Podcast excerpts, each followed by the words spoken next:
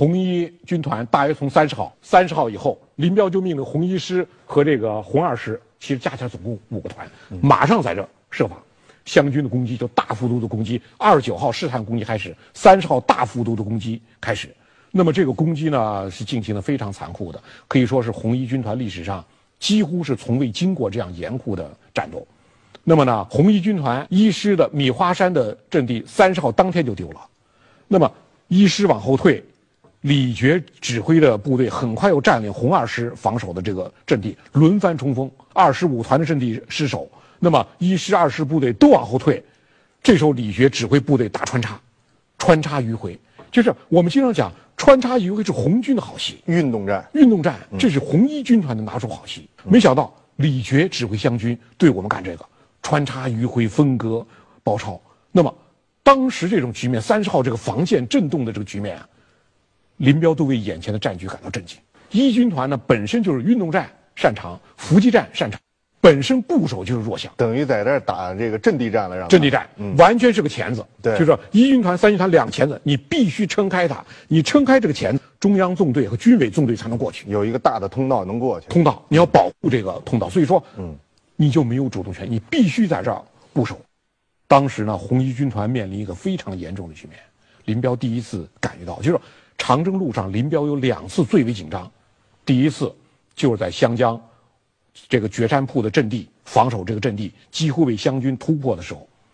那么就在这个三十号的晚上，一军团的首长林彪、聂荣臻、政委聂荣臻。参谋长左权三个人经过商量之后，给中革军委，就当时我们叫军委三人团，军委三人团的指挥就是周恩来、李德、博古，发了一封十万火急的电报。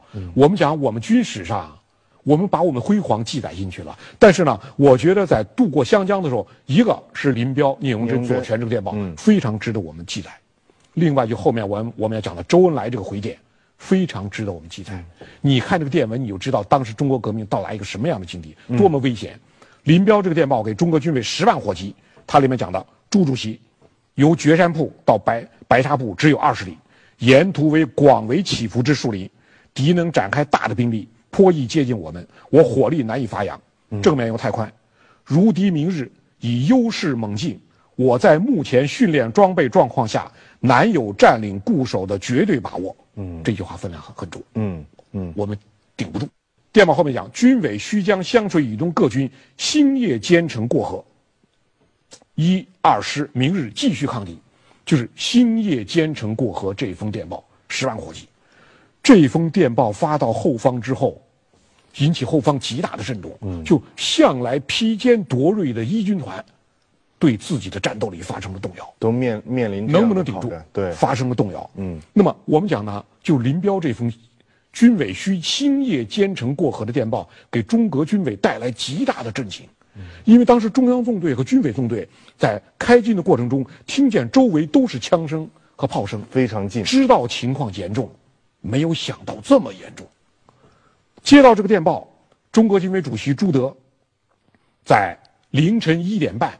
立即给林彪发了一封报，这个电报讲了，一军团的全部无论如何要把握渡口，要把这个汽车公路要守住，要一定要保持在我手中。电报口气非常硬。朱德的电报一点半发的，周恩来觉得不行，不保险。周恩来是中革军委副主席，实际上是三人团的负责人。周恩来在三点半又发了封电报。周恩来这个电报呢，是以中央局、中革军委。和总政治部的三大单位的名义起草，那他比朱德这个电报分量更重了。周恩来的这封叫“高举胜利旗帜，向着火线冲去”的电报，我觉得在我们军事上也非常有保留的价值。我说你看看我们当时的险境。周恩来在电报里讲：“一日战斗，就是第二天的战斗，你你觉得第二天你顶不住啊？就一日战斗，关系我野战军全部，西进胜利，可开辟今后的发展前途；迟则我野战军将被层层切断。”我一三军团首长及其政治部应连夜派遣政工人员分入到各连队去进行战斗鼓动，要动员全体指战员认识今日作战的意义。嗯，我们不为胜利者，即为战败者。胜负观全局，人人要奋起作战的最高勇气，不顾一切牺牲，克服疲惫现象，以坚决的突击执行进攻以消灭敌人的任务，保证军委一号一师一师半作战命令全部实现，打退敌人占领的地方，消灭敌人进攻部队，开辟西进的道路，保证我野战军全部突过封锁线，应是今日作战的基本口号。望高举胜利的旗帜，向着火线上去。中央局、军委、总政。这封电报好沉重的语气，非常沉重。嗯，就说面临局面之严重，电报口气之沉沉重，措辞之严厉，嗯，唯我电报罕见，就中央电报罕见。所以说呢，我觉得像林彪这个电报，周恩来这个电报，就说呢，这是我们可以载入史册的，就是我军内部既光辉灿烂又千千曲百折的历史。这两封电报，那么呢，这种情况我们可以看，就是说。你这种残酷的这种战斗、这种战争，它不是一个概念，就是眼前的现实。一军团接到周恩来的电报，就凌晨四点钟开始布置。聂荣臻带领全体政工人员下到下面去动员。林彪、左权指挥部部队就加紧，就一定要坚决的顶住。那么呢，当时林彪呢下达了命令，一定按照军委的要求，十二月一日十二时中午之前，绝不准敌突过白沙铺。就一定要顶住，就是要在这个前沿要顶住，不能让敌人过来。就我要保持我的钳子要张开，让我们的中央纵队、军委纵纵队过去。此时，携带着大量辎重和行李物品的中央纵队和军委纵队，正在以每天二三十里的速度，艰难地向湘江渡口挺进。为了争取时间，红军将士与敌人展开了长征以来最为惨烈的血战。十二月一号。林彪光想着白沙铺了，他没有想到我们讲湘军的悍将李觉，李觉穿插非常迅猛，差点把林彪的军团部给断了。我们说呢，不光是林彪会打穿插，你看李觉这个穿插指挥湘军，就拿一个老姜要在自己嘴上烫出胡子，这个李觉，作战极其凶猛。就战斗到了中午，林彪正在指挥呢，正在指挥，参谋长左权正在吃饭，警卫员上来报告说敌人爬上来了，左权一听。聂荣臻当时在旁边也不相信，说可能是看错了。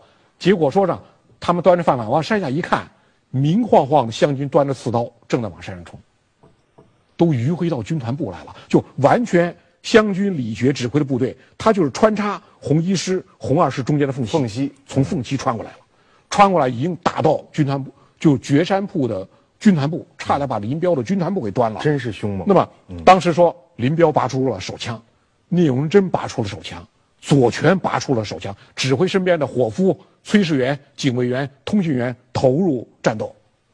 红一军团呢？我们说红一军团的军团部在这种就是土地革命战争期间几次历险，一次是第四次反围剿的时候，林彪在指挥这个围歼这个陈诚的核心十一师的时候，一发炮弹过来，一发炮弹正好打在军团部，爆炸，气浪非常大。一个气浪把林彪从山山坡上掀下来了，当然他没有伤着，起来拍拍身上土，又继续指挥。当时那情况是非常险的。那么第五次反围剿的所谓大雄关之战，红一军团向西南转移的时候，那次也是差点被敌人抄了军团部，也是林彪带着什么警卫员、炊事员全上。那么第三次是这次湘江这次战斗非常惨烈，那么实际上就军团的主要指挥者拿枪放射。才杀出了重围。正是在这种情况下，红军呢以这种的勇猛的方式，拼到底的方式，最后保证了中央纵队和军委纵队通过湘江，而一三军团这两把钳子多张开了两天。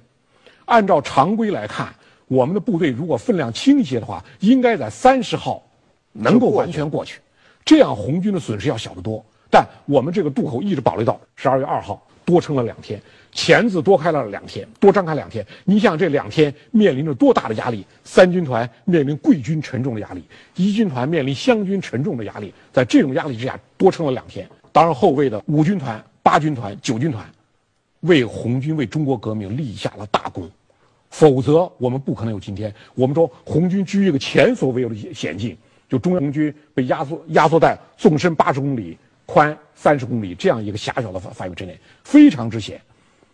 那么，我们看红军一三军团这钳子多撑了两天，这是拯救中国革命的两天。不多撑这两天，我们很难设想我们后面还有遵义会议，我们还有爬雪山、过草地很可能长征的势头就到这儿终止。结束了就。对，嗯，这是呢，我们说呢，改变红军命运的两天。当然，这两天代价极大。红军长征的时候八万六千人，这两天过去以后锐减为三万余人，红军战斗力严重的损失。好，当最后十二月二号，就红军主力全部通过的时候，就是周恩来中革军委的主要负责人下令炸毁界首的渡口。当时红一军团在雪山部这一带。林彪、聂荣臻、左权他们亲自的主持的安葬将士的遗体。据人的回忆呢，平常极少流泪的林彪那一天叫泪如泉涌。我们可以看新中国成立以后，林彪后来还是到了他不少他过去的战场去看一看。但是，湘江、决山铺、界首，他再没有去。